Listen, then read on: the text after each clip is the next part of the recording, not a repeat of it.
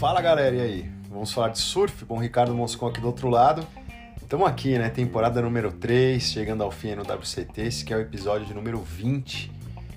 Certinho praticamente, vai. Quando a gente faz aí, teve uma pré-análise ali antes do ano, né? Do início da temporada, então a gente tem aí um episódio pré-evento e o pós-evento. E a gente chegou agora no finals, né, meu? Quer dizer, o confronto final, né? Vai começar em três dias já a janela de abertura, que vai agora do dia 8 ao dia 16 de setembro. E aquilo, né? Já tá, já, já tá definido, né? Já é esse clássico aí. Acontece lá em Lower Trestles, em San Clemente, ali na Califórnia. Uma onda extremamente hot dog. Tem direitas, tem esquerdas. As finais novamente vão ser dominadas aí pelos regular footers, né? A gente tem apenas uma Goofy Footer nessa temporada de 2023 participando aí do Finals. Nós tivemos aí nas outras edições a presença de mais Goofy Footers, tanto com o Gabriel Medina se sagrando campeão mundial na primeira edição que a gente teve esse formato, né, essa disputa. Tivemos também a Tatiana Weston Webb sendo vice-campeã mundial, o próprio Ítalo também, né, na temporada passada sendo vice ali para o Filipinho. Já teve outras participações. Difícil, gente. A gente chegou agora nessa, nesse momento crucial aí da temporada, né? É, tem o critério que já foi definido, já saíram algumas notas a respeito do que a WSL vai pedir agora para essa última etapa, né? Nesse novo formato a gente teve quatro, foram quatro disputas, né? Seriam dois anos aí na realização desse formato, 21, 22 e agora 23. Então em 21 a gente teve a vitória do Medina sobre o Felipe Toledo. No feminino a gente teve a vitória da Carissa Moore sobre a Tatiana Weston Webb. E no ano passado nós tivemos a vitória, aí, o primeiro título mundial do Felipe Toledo, batendo aí o Ítalo Ferreira. E a Stephanie Gilmore batendo a Carissa Moore na final. Interessante a gente comentar que nesses dois outros anos, né, no primeiro ano a gente teve o primeiro do ranking vencendo o segundo colocado, né, que veio subindo, enfim, e acabou tendo naquele confronto, houve a derrota ali do Felipe 2 a 0 para o Gabriel e a Tati foi 2 a 1 aí a vitória da Carissa sobre ela. Na temporada passada já foi bem interessante, até com a dinamização, o pessoal já mais acostumado, quer dizer, vamos dizer assim, esse, esse, esse formato ali um pouco mais estabelecido, a gente já teve coisas diferentes, né? O Ítalo Ferreira, por exemplo, passou diversas baterias para chegar até a disputa final ali nas três baterias contra o Felipe Toledo, acabou perdendo em duas, né? 2 a 0. E no feminino a gente teve a grande surpresa, né? Foi a vitória da Stephanie Gilmore, vindo da última posição também e conseguindo bater a Carissa Moore de uma maneira assim incrível. Quer dizer, mostrou que realmente esse formato é possível vir de trás, né? Quer dizer, da quinta colocação, enfim de qualquer outra, né? E conseguiu o título mundial. O Ítalo chegou realmente muito perto, bateu grandes nomes, nomes que estão presentes aí nessa, nas finais agora de 2023, como Jack Robinson, Ethan Ewing, bateu também lá o Kanoe Garashi e conseguiu chegar né, na decisão. O difícil é você, depois de tantas baterias, isso foi bem nítido que não foi uma dificuldade tanto para o Ítalo como para a Steph, né, conseguirem performar no mesmo nível. É claro que eu imagino que o cansaço bate, porém é um dia de competição. Esses são os melhores surfistas do mundo, né? Vamos lembrar os melhores atletas, né? melhores atletas do planeta Terra. Então eles têm realmente tanto preparo físico como preparo psicológico, equipamento, tudo para conseguir chegar numa disputa dessa e às vezes até ter que enfrentar diversas baterias num dia só de competição, né? Em 2023 a gente tem os líderes aí consagradíssimos aí do ranking é, Felipe Toledo e Carissa Moura. Eu vou fazer uma análise. Vou fazer o seguinte nessa pré-análise, galera. Eu vou passar um pouco de informação de cada um dos atletas, vou falar um pouquinho do que eu acho é, de ca cada um deles, assim, nesse aspecto do que, que, que pode ser um fator que possa favorecê-lo nessa disputa, ou favorecê-la nessa disputa ou não. E eu também deixo aberto aí para vocês, apesar de ter pouco tempo até a realização, a gente também tem o um período da espera, né? Eu vi que tá, hoje, por exemplo, eu vi umas imagens ali do Antônio Ricardo, o pessoal do Hulk tá fazendo a cobertura lá, junto com o Bruno Lemos, etc. Cara, altas ondas estavam rolando hoje, o mar perfeito. Tô torcendo muito para que a gente consiga ter uma condição clássica para a realização desse evento. Lembrando que nessas duas últimas edições que nós tivemos, a gente não teve ainda um Lower Trestles assim clássico, né?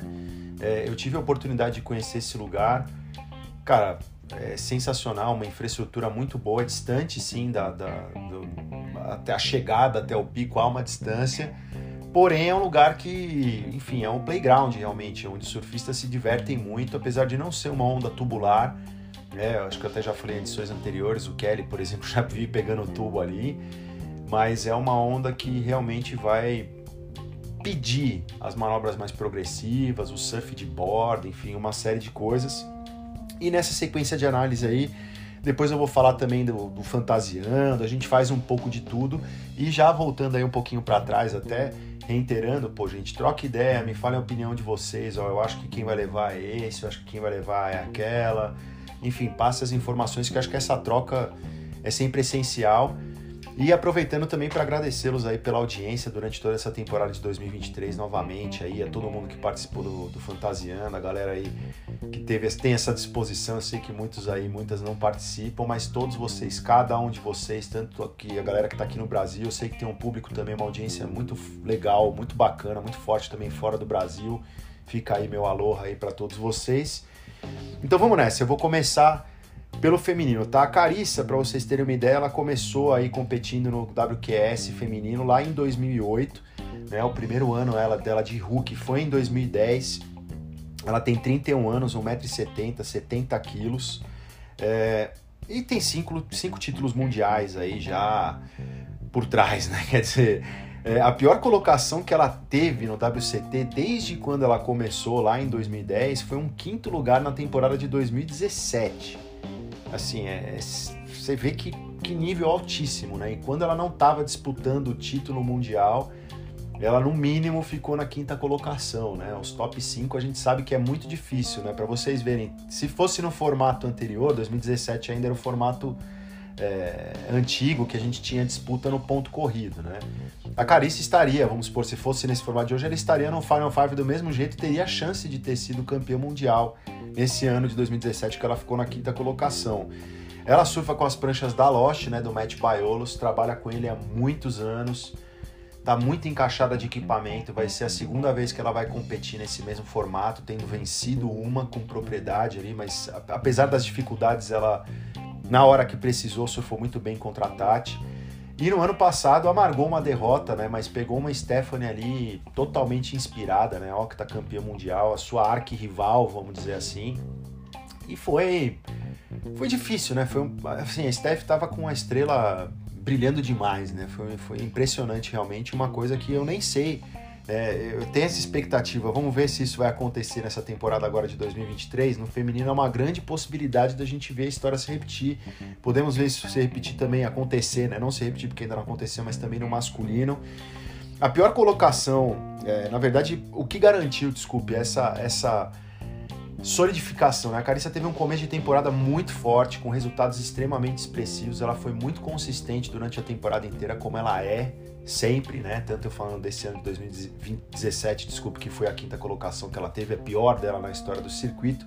E ela teve o que garantiu realmente esse passaporte aí é, para chegar no primeiro lugar e aguardar a adversária foram três vitórias, né? Ela venceu o Pipe Masters, venceu Margaret River e venceu também na piscina.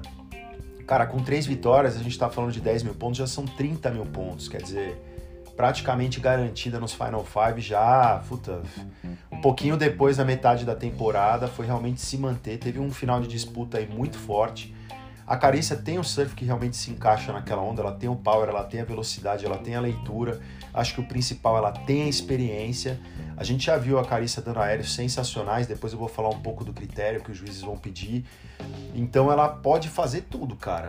É, a questão para mim é um pouco de backside. Se tiver esquerda um pouco mais predominante, que não é normal, né? Não é normal, a esquerda sempre tá lá. Medina venceu indo para a esquerda, por exemplo. O Ítalo usou bastante também a esquerda na edição do ano passado.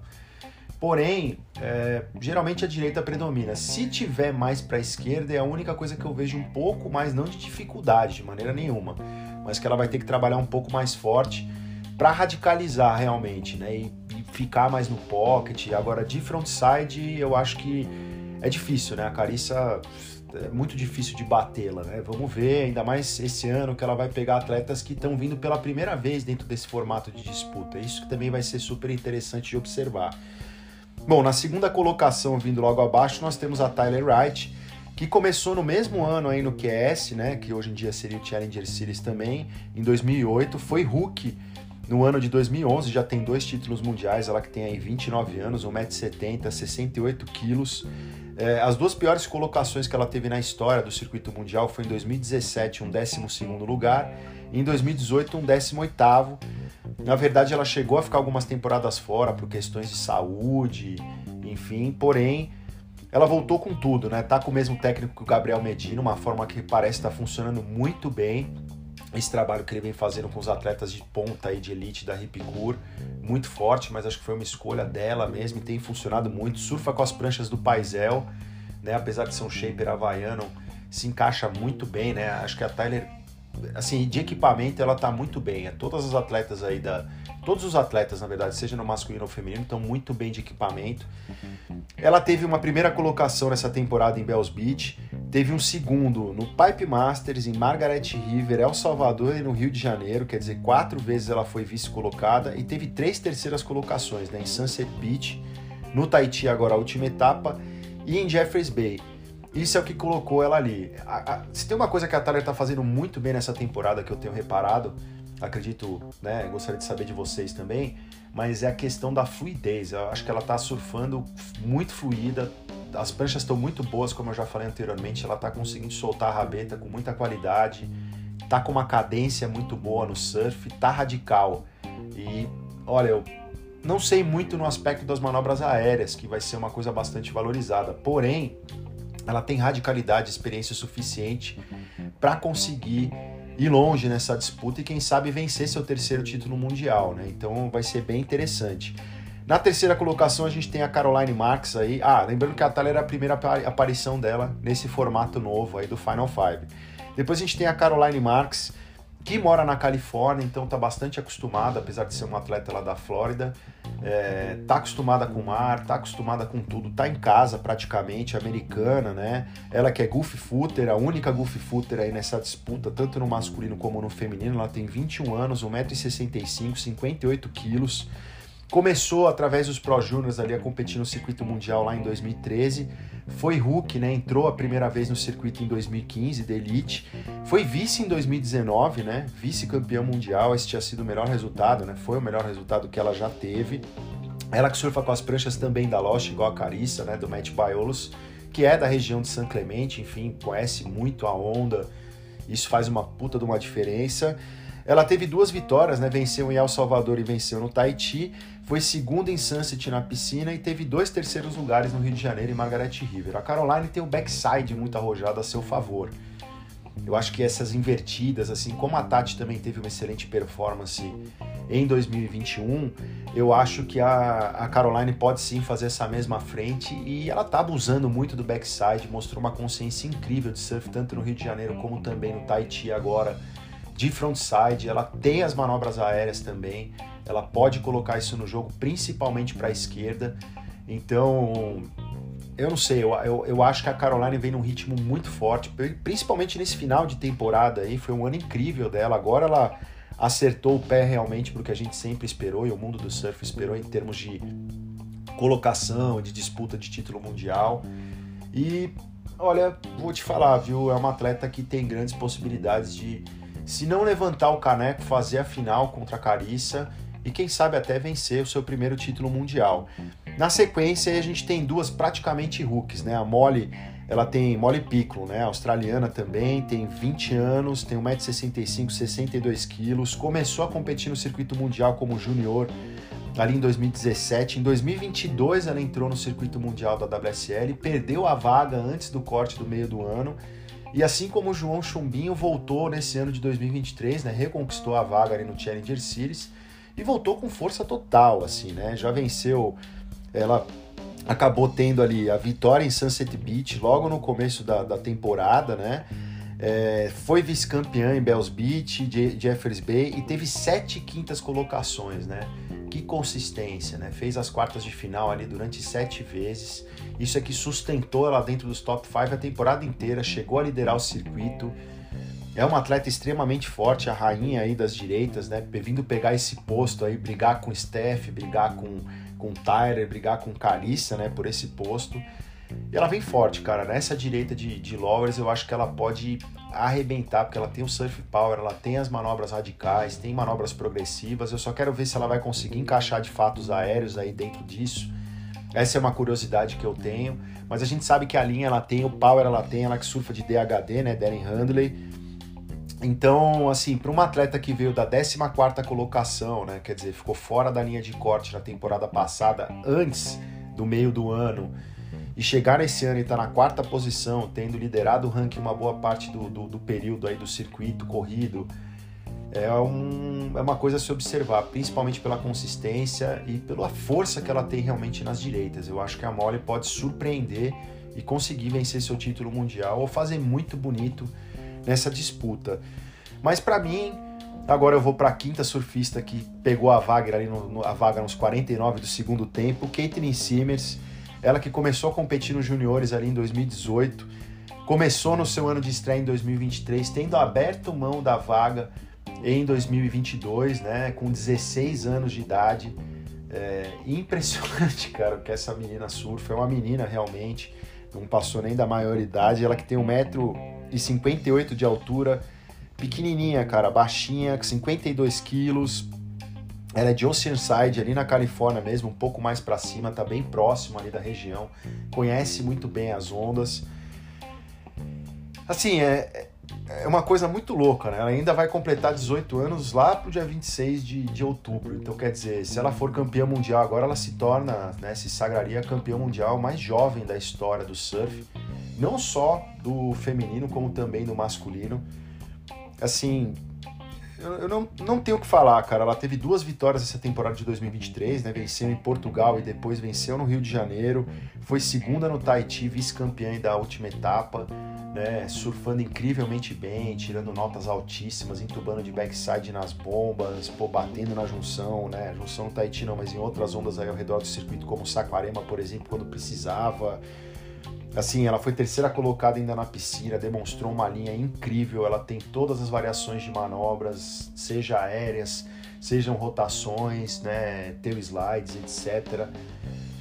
Surfa com as pranchas do Chris Bosch, que é um, é um shaper aí californiano, que já shapeou tanto para Rush durante um grande período de tempo, e também na Channel Island, né, junto ali com Almeric, Brit Merrick e família assim, ela eu, eu vejo a Caitlyn como uma potencial campeã mundial e realmente para repetir talvez o que a Steph fez no ano passado, porque tendo como base o critério, né, principalmente com a radicalidade, né, as manobras aéreas sendo levadas em, em consideração e enaltecidas, né, bem as boas execuções e tudo mais, e o fato dela tá, ela parecer ser muito tranquila, muito lúcida apesar da idade, né? Ter uma inteligência competitiva, né? Um QI competitivo muito parecido com o Gabriel Medina, né? Usando o exemplo aí do masculino, que meio que já nasceu pronta, sabe? Já chega muito, muito à frente da, do, do restante da geração, né? Já entra no primeiro ano vencendo etapa, disputando título mundial, mesma coisa que Medina fez quando entrou no circuito. Então eu acho que ela vem realmente com muita força, né? Ela já vai pegar ali a mole na primeira bateria, vai ser a disputa realmente da nova geração, vai ser muito interessante de ver isso. E eu acho que já vai, elas já vão ter que mostrar meio que ao que vieram, porque uma das baterias mais difíceis para mim, pensando no aspecto da progressividade, né, do surf feminino, eu acho que a gente vai ver muito nessa primeira bateria. Então, isso vai ser muito interessante. Quem passar daí na sequência, né, só para explicar para vocês também o formato um pouco, acho que vocês, a maioria já sabe, mas para quem está chegando agora, são os cinco melhores surfistas do circuito, né? Então, no caso do feminino e masculino é a mesma coisa, tá? Então, eu vou passar o panorama do feminino. Então, a Caitlyn, que é a quinta, enfrenta a Molly, a vencedora enfrenta a Caroline Marks, a vencedora enfrenta a Tyler Wright e quem vencer essa bateria enfrenta a Carícia numa melhor de três. É claro que se a, independente de qual atleta tiver duas vitórias né, seguidas, já venceu o título mundial. Então, para vocês terem uma ideia do que eu estava falando antes, no ano passado a gente teve a vitória da Steph, que veio da quinta colocação, então teve que vencer uma, duas, três, quatro, cinco baterias no mesmo dia para se sagrar campeão mundial. O Felipe, no ano passado, assim como o Gabriel, na temporada de 2021, eles tiveram uma diferença. Eles estão na primeira colocação e a Carícia também em 2021. Eles estavam esperando o adversário. Então, aconteceram todas essas, essas baterias no decorrer do dia. Lembrando que é um dia só de surf, né?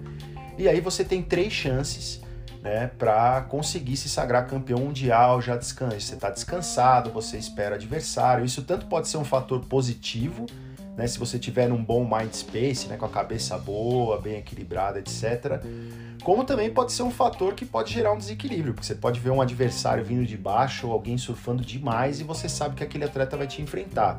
Né? Então é uma prova aí para realmente para você ver quem que tá mais equilibrado, quem que, sabe? Eu acho que depois que esse formato teve toda aquela polêmica quando ele começou, não que eu seja contra, eu sou a favor também do formato do ponto corrido decidir o título mundial, mas esse formato também é aquilo. Se você foi o melhor surfista da temporada, é, você porra, vai vencer três baterias do outro atleta que vier de baixo. Você tá num momento né, incrível aí rumo ao título mundial. Porém, até vou voltar uma questão antes de passar para o masculino, a gente tem um fator muito interessante que até foi uma dúvida que muita gente ficou e houve até conversas desse nível. Por exemplo, o Ethan Ewing, que já confirmou que vai competir, se machucou. O Gabriel Medina o substituiria? Não. É a mesma coisa que um campeonato, não tem nem o que discutir. Se eu perco no round de eliminação, por exemplo, ou vamos supor, nas oitavas de final, eu perco a bateria, o Gabriel perde para o Ethan Ewing, vamos supor, e o Ethan Ewing passa para as quartas de final. Aí o Ethan Ewing se contunde, e vamos supor que ele vai enfrentar o Griffin Colapinto nessa bateria. O Gabriel Medina não vai ter o direito, não vai poder ser colocado na bateria das quartas de final, porque ele perdeu nas oitavas. Entendeu? Não tem como você fazer um surfista passar a bateria. O lugar, ele não garantiu o lugar dele dentro do top 5 nesse caso das finais. Ele ficou na sexta colocação. Então ele fica ali. Né? O que acontece, como acontece em qualquer bateria, por exemplo, usando o exemplo que eu usei, vamos supor que ele perdesse para o Medina perdesse para o Ethan nas oitavas, vamos supor, num campeonato normal. E aí o, o Ethan passasse, se machucasse e cair, fosse cair com o Griff nas quartas, o Griff automaticamente passaria para semifinais. Entendeu? Então é a mesma coisa nesse caso do Final Five. Quem não conseguiu estar entre os cinco não tem o direito de estar lá. Da mesma forma que poderia acontecer do Ethan não poder competir e ficar de fora, então, por exemplo, o vencedor da bateria entre o João e o Jack Robinson já passaria direto para pegar o grife.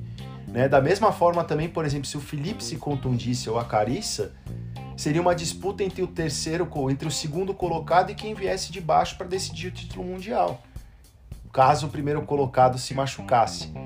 E é assim que é. Então, esse é o critério. Beleza? Ficou, ficou claro para vocês? Depois, se alguém tiver alguma dúvida, alguma coisa, é só perguntar, eu respondo ali. Vai na arroba Vamos Falar de Surf, manda um direct. Ou vai ali no próprio Spotify, por exemplo, dá para mandar pergunta, enfim. Vocês também me passam, tá? Mas vou tocar em frente, beleza?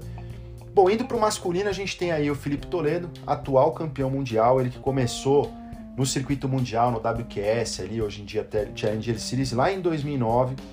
O ano de estreia dele no circuito foi o ano de 2013. Hoje ele está com 28 anos, 1,75m, 70kg, ele que vem lá de Ubatuba, família tradicionalíssima de surfistas, tem o Matheus, campeão paulista, tem o Davi, excelente surfista também, pai dele, óbvio, Ricardo Toledo, bi para muitos e tricampeão brasileiro para outros muitos também um surfista, um super competidor. O Felipe herdou realmente esse DNA e virou um surfista incrível, né? O Filipinho, para vocês terem uma ideia, né, os melhores resultados que ele teve aí durante a carreira, o Felipe logo de cara, né? Então lembra que eu falei que ele entrou em 2013 no WCT. Em 2015, cara, ele já foi quarto colocado do mundo, em 2016 ele foi décimo, em 2017 ele foi décimo, estão vendo, né? Top 10, né? Em 2018 ele foi terceiro, em 2019 ele foi quarto, e aí, depois que ele passou, vocês viram que coisa louca, né? Depois de 2017, que ele foi décimo, ele já tinha conseguido passar a barreira dos top 5 ali em 2015. Mas ele amadureceu, tiveram contusões, teve um monte de coisa nesse meio de caminho, que o Felipe correu realmente atrás. E aí, em 2018, ele foi terceiro, em 2019, quarto, aí, em 2021, segundo, perdeu ali para o Gabriel Medina. 2022 foi primeiro, que foi o ano passado, conquistou aí seu primeiro título mundial, e 2023 está aí de novo na primeira colocação.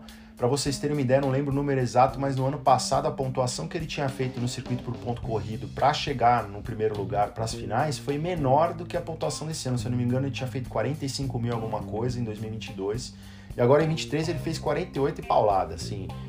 Incrível, Filipinho. Ele tem 66% de aproveitamento nos finals. É o surfista com maior nível de aproveitamento, até porque ele teve um vice-campeonato na temporada de 2021, um título na temporada de 2022 e tá aí de novo agora em 2023, ele que surfa aí com as pranchas do Márcio Zuv, do Márcio Zuv aí da Sharpai, que shapeia na Califórnia há muitos anos aí, brasileiro, mas que tá lá há muito tempo, radicado ali na Califórnia.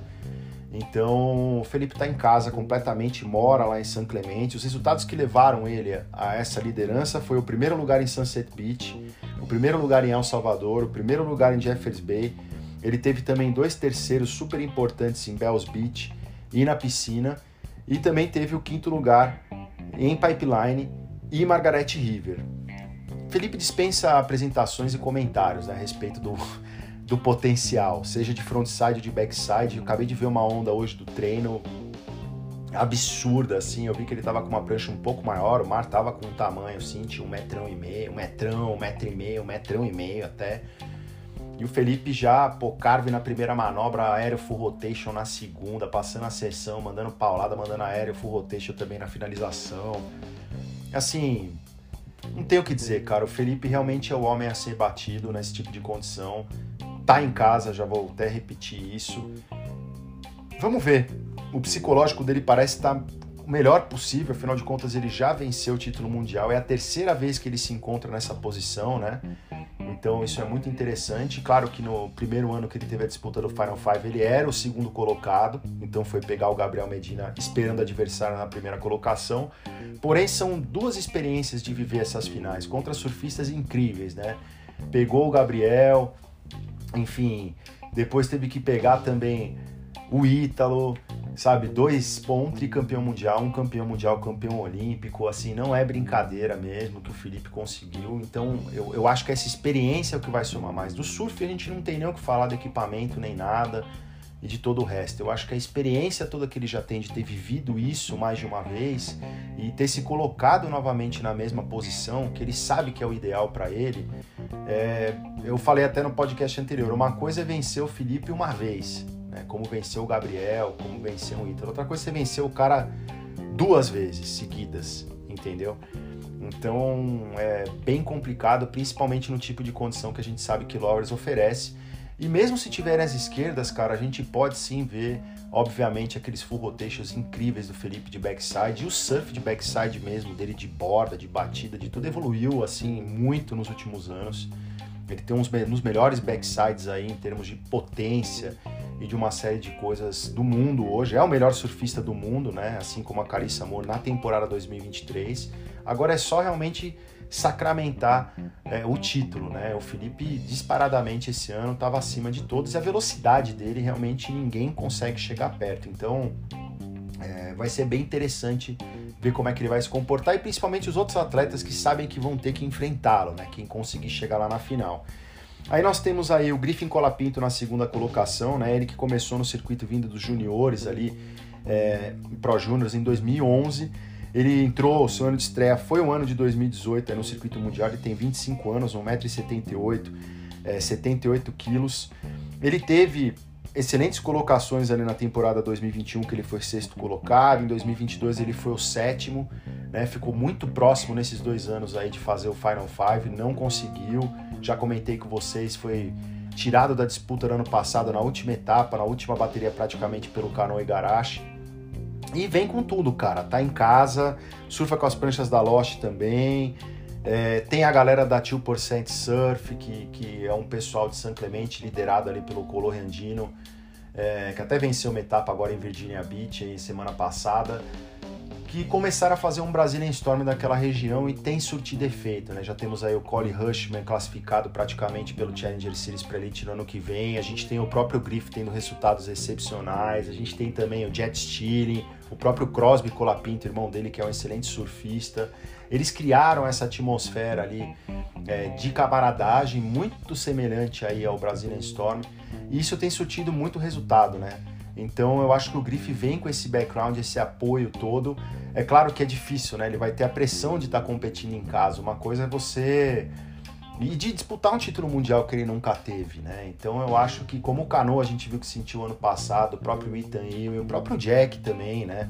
Eu acho que esse fator da experiência é que vai fazer toda a diferença. Surf a gente sabe que ele tem tanto de backside como de frontside, tem as manobras aéreas, tem os carves, é um competidor inteligente, astuto, ágil na hora de tomar decisões dentro das baterias, né? Ele teve resultados excelentes aí nesse ano, ele foi primeiro colocado lá na piscina, teve uma segunda colocação em Sunset Beach, em Margaret River e em El Salvador, né? Todas direitas. Teve uma quinta colocação em Portugal e em Bells. Esses foram os resultados que o consolidaram. Eu acho que o Griff é um excelente candidato, estando na segunda colocação, para fazer a mesma coisa com a segunda colocação e disputar realmente a final ali com o Felipe Toledo. Mas vamos ver, é aquilo, né? Santo de casa nem sempre faz milagre mas pode fazer. Eu acho que a gente tem um excelente time de disputa nos dois lados, aí no masculino e no feminino, para fazer frente realmente para os líderes do circuito, para os grandes medalhões aí e conseguirem tirar o doce da boca ali é, deles. Mas vamos ver, é, é muito difícil declarar quem consegue bater esses grandes líderes aí, né? Logo abaixo dele na terceira colocação a gente tem o Ethan Ewing, que se recuperou dessa contusão ali nas vértebras que ele teve lá no Tahiti, em deu tempo, já vi vídeos dele surfando, acredito que vocês também, no free surf aí, ali já na Califórnia, destruindo. É, ele que é outro atleta aí que também surfa de Darren Handley, né? A gente vê o equilíbrio aí dos shapers aí, tanto no masculino como no feminino, né? É, cara, ele foi, entrou no circuito Via Juniors ali em 2012, em 2017 foi o primeiro ano do circuito que por acaso ele ficou na 34ª colocação e caiu fora do WCT. Mas depois que ele voltou também, ele conseguiu em 2021 ser sexto colocado, em 2022 foi sétimo, né? Então, assim, sensacional, cara, o que o, o, que o Ethan tem feito. É, ano passado, desculpa, ele estava na disputa do título mundial. Assim, sinceramente, é uma... É, assim, sei lá, ele ficou na quarta colocação, mas a gente não viu ele render tanto, né? Ele, na minha opinião, sentiu a pressão. Depois eu vou falar para vocês do que eu acho que é necessário para vencer lá em Trestles, mas é, vamos ver.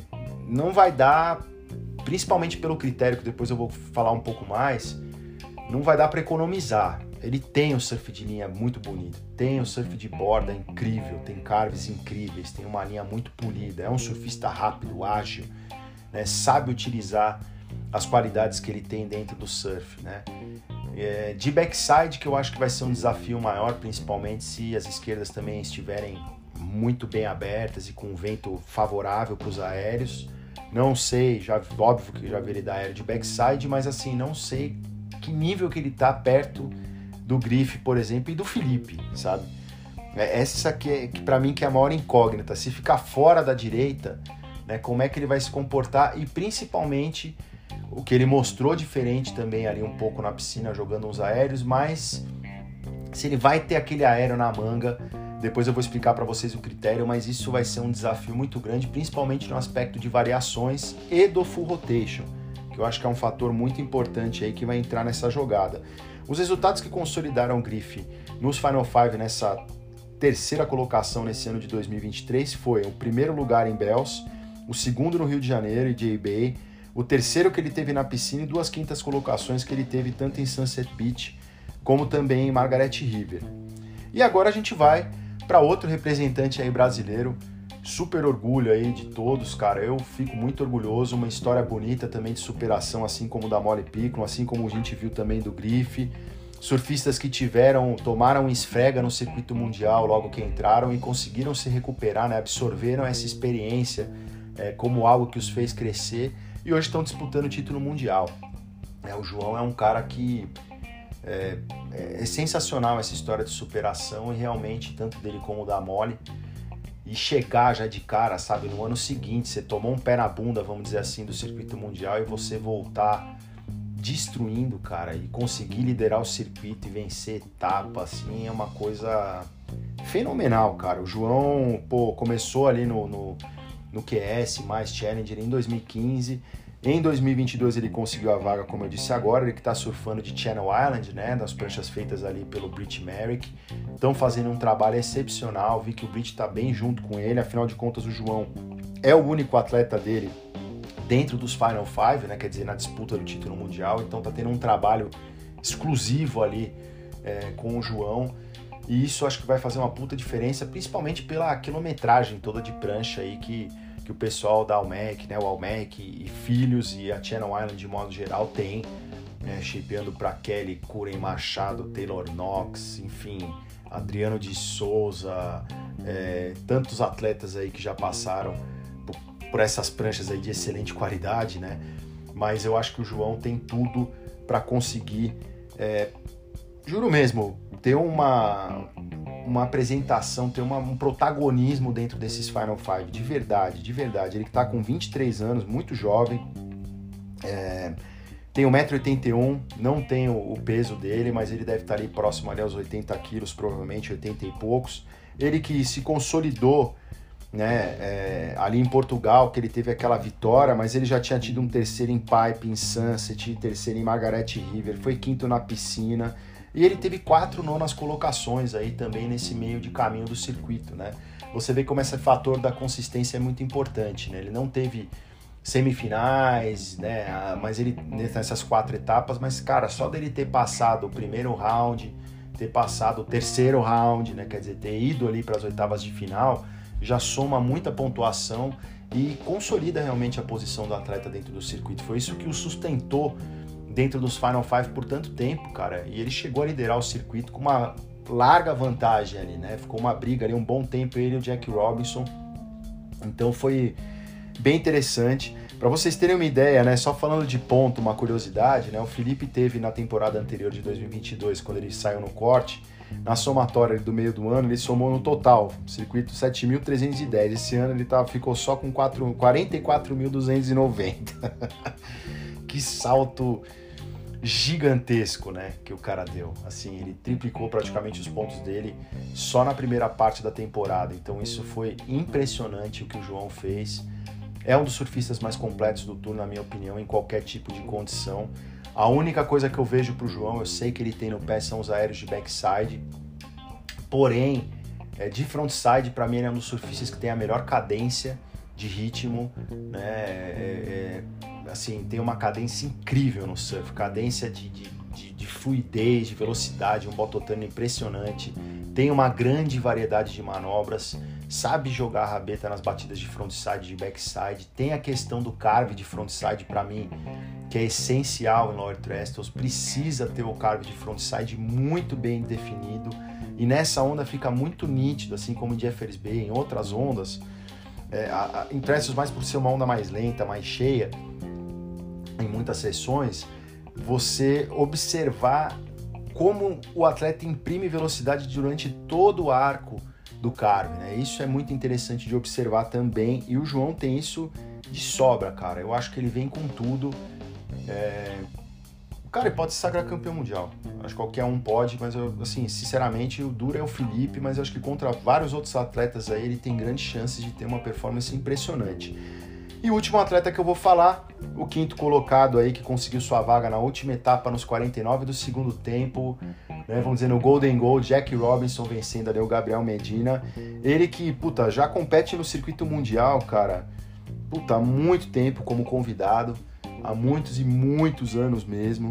É, desde, sei lá, 2011, por aí, há muito tempo mesmo, desde antes até, várias vezes em Margaret River, mas é, desde 2013 ele já competia em etapas do WCT como convidado, né? Mas foi conseguir a sua vaga ali em 2021, né? Foi a primeira temporada full dele.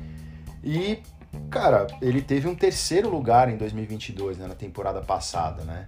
Foi atropelado ali pelo Ítalo Ferreira, mas já foi um resultado excelente para um cara que era sempre foi uma promessa, mas nunca tinha se consolidado competitivamente, né? E o Jack encaixou, cara então, esse foi um ano incrível de surf dele mesmo.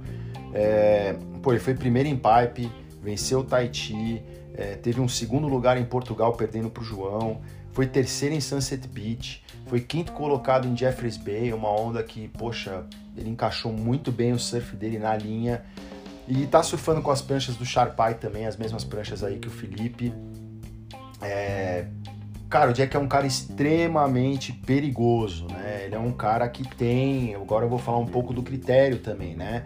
Que esse critério, o que, que os juízes querem? Eles querem os aéreos, eles vão valorizar muito os aéreos, mas tudo vai depender do vento, tudo vai depender da direção da ondulação. Se vão ser os aéreos de frontside ou se vão ser os aéreos de backside, né? Se vai rolar mais direita ou mais esquerda. Mas pensando na própria direita, né? O, o Jack, cara, ele tem essa coisa que o Felipe tem, que o Griff também tem, é, que é esse lance de começar a onda já no aéreo. O Jack fez isso quando ele teve aquela vitória no México, por exemplo. Já vinha na primeira manobra e já mandava o aéreo rodando. O Felipe, a gente vê ele fazer também isso direto. Essa vai ser uma coisa que os juízes vão estar observando muito. Mas é claro que tem que ser o aéreo bem conectado com o carves. E também, se você tiver um aéreo de finalização, tem que ser muito bem feito, muito bem executado, né? E a velocidade, todos aqueles outros fatores, né? Speed, power and flow. Mas os aéreos vão ser levados muito em consideração.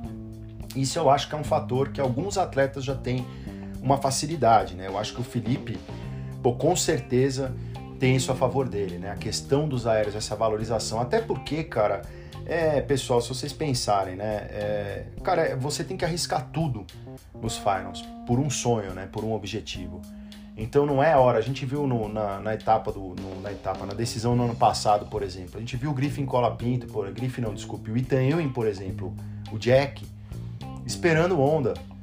Tudo bem, você tem que ter paciência, mas, mas ali não é uma maratona, entendeu? É uma maratona, tudo bem, você vem do, vamos dizer, você é o quinto colocado, vai passar ali várias baterias até chegar à final, ok, você tem um aspecto físico, mas o approach em bateria tem que ser outro, é tudo ou nada, meu. Você tem que, é a chance de ser campeão mundial, então você tem que arriscar tudo, meu. Na primeira manobra, tem que fazer tudo, não vai poder ter surf seguro.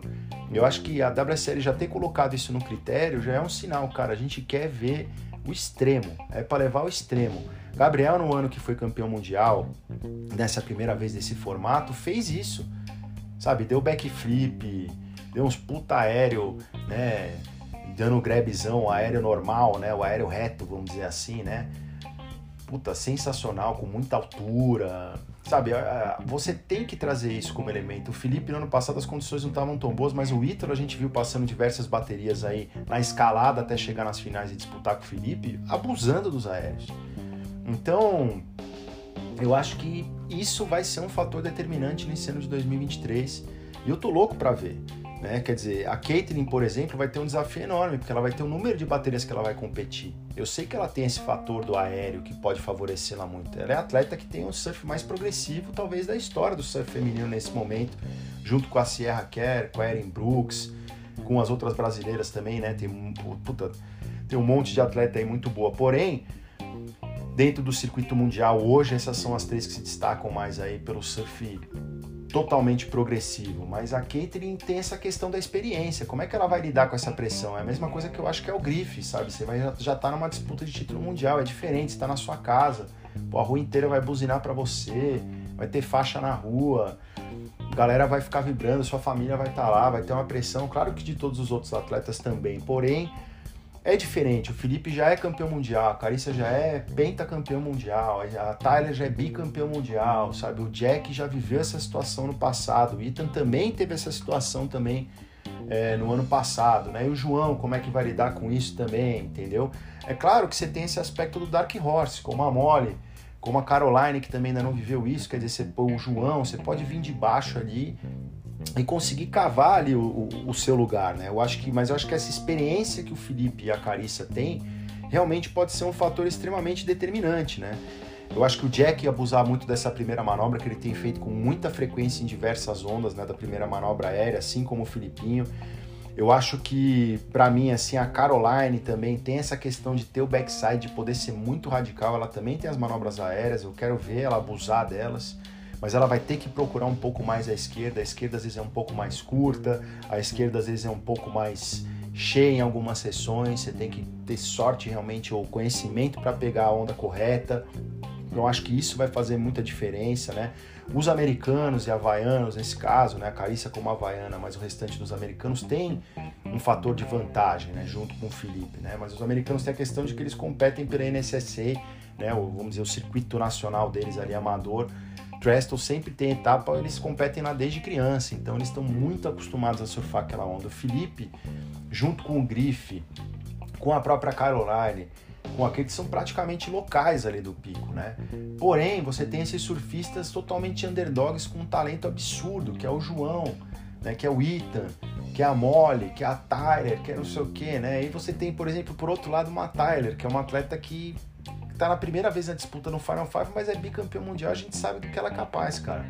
Tira 10 em tudo quanto é hora, tá tendo um ano incrível de circuito, voltou, tá com a forma física ferrada, tá com as pranchas sensacionais. Então, como é que você segura um atleta com essa qualidade? Então, isso é que vai ser muito interessante, né?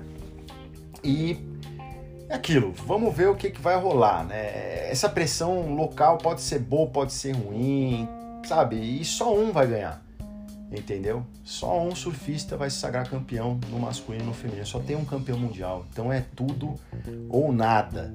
Entendeu? O preparo físico vai contar muito para quem vem de trás também. Vai precisar estar tá muito bem preparado fisicamente, né? Vai ter que estar tá, assim extremamente focado. Vai depender se vai estar tá frio, se vai estar chovendo. Puta, muitos fatores aí que estão rolando.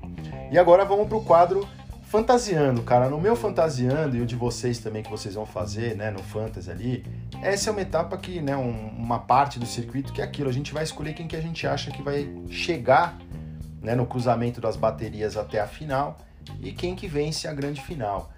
Eu tô sendo bastante é, objetivo, sabe? No feminino, eu acredito que a Caitlyn chegue até a final é o que eu espero, mas eu não descarto a Tyler também. Enfim, para mim tá uma incógnita esse ano, tá realmente bastante difícil no feminino. É, enfrentando a Carissa, mas tem que escolher alguém. Então eu escolhi a Caitlyn passando as baterias, passando bateria por bateria, chegando para pegar a Carissa na final e a Carissa vencendo o título, descansada ali, querendo dar o troco também do ano passado que ela perdeu, pô, para quinta colocada. Mas sinceramente eu acho que a Caitlyn com o surf progressivo sendo bastante valorizado, principalmente nos aéreos, ela pode usar isso muito a favor dela.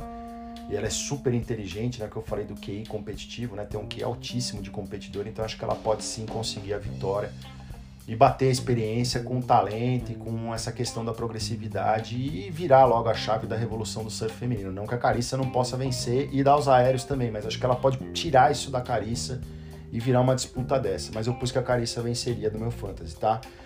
No masculino, eu botei o João passando as baterias, já vencendo o Jack de primeira, batendo o Ethan, batendo o Grife e pegando o Filipinho na final. E aí o Felipe vence. É, porém, cara, eu acho que o Griff também é um cara que quem vier de baixo para pegar lá na segunda colocação em casa, o que ele tá surfando, eu acho que o Griff pode sim, seja de backside ou de frontside, ser o cara que vai enfrentar o Felipe na final, mas no masculino para mim não muda. O Felipe é o campeão mundial. É isso, galera. Chegamos nessa hora, beleza? Dá até uma, né, tem que dar uma respirada. Então é isso, olha, sinceramente é eu acho que foi um ano muito interessante de circuito. É, a WSL já ter anunciado essa questão dos aéreos, para mim já é uma evolução de mostrar que eles estão realmente querendo trazer o melhor do surf. E o momento de fazer isso é justamente na hora que o mundo inteiro está assistindo. É, todo mundo vai ver. A gente tem um belo mix de competidores, tanto no masculino como no feminino. Eu acho que está um excelente mix também de nova geração, né, com mais veteranos, né. No caso do masculino, realmente, que a gente está mais com um veterano só, que é o Felipe Toledo. Para mim, todos os outros atletas, apesar de alguns já terem, como o Jack e o Ethan, já terem competido no Final Five né, na temporada passada, eu acho que eles não conseguiram performar no nível que eles gostariam. Então, eles provavelmente vêm com uma outra cabeça né? Então adquiriram uma experiência, mas não é a mesma coisa que você pegar no feminino uma Carissa campeã mundial e uma Tyler que é bi. É completamente diferente, né? Então eu, eu acho que no feminino a gente vai ter, na minha opinião, talvez uma das, algumas das melhores performances da história do surf feminino vão ser executadas aí nesse finals. Eu acho que do masculino tem tudo para isso. O que eu realmente quero observar é se vai ter mais direita, com certeza vai ter, óbvio, as direitas, mas se as esquerdas também vão estar tá rolando, que eu acho que elas podem sim resolver é, o título mundial quando precisar ali ter alguma diferença, sabe? Porque vão ter surfistas com abordagens muito parecidas, eu acho. Essa questão do aero na primeira manobra, para mim, vai pegar muitos atletas aí desprevenidos, não desprevenidos porque eles sabem o critério, mas que vão ter que sair da zona de conforto e arriscar tudo realmente para poder vencer. E eu quero quem vê, como falam, né, quem vai conseguir surfar fora da pele, né, quem vai conseguir transcender ali o plano terreno, né, o plano marítimo, vai, vamos dizer assim, e se colocar no Olimpo ali do surf de conexão e vencer. E eu espero mesmo de verdade. Eu achei que o Felipe venceu, claro, maravilhosamente na temporada passada Porém, a gente ainda não viu o Felipe pegando um Trestles de prima, assim, classicão, para ele mostrar o surf dele. Eu tenho muita expectativa de que nesse ano a gente tenha um mar clássico, clássico mesmo, com tamanho, com onda o dia inteiro perfeita, as duas baterias da né, duas ou três baterias da final e que possa ter um nível de performance assim estratosférico. Isso é o que eu quero. Beleza? Então eu vou pedir para vocês, poxa, vão lá, sigam na arroba Vamos Falar de Surf, dúvidas, sugestões, críticas, elogios, poxa, manda na arroba Vamos Falar de Surf também ali no Instagram, no Direct Message, ou responde ali também pelo Spotify, dá para vocês mandarem ali umas mensagens para mim, eu respondo assim que eu puder. Mandem a opinião de vocês, cara. Quem vocês acham que vai vencer o título mundial, seja no masculino ou no feminino. Quem quiser participar do Fantasy, pô, entra lá, a última etapa é facinho. Aí a gente vai ver quem vai vencer o Final Five. Tem os clássicos aí que estão participando a temporada inteira. Porém, quem quiser participar, fique à vontade. É, vamos falar de surf com interrogação e exclamação, tá?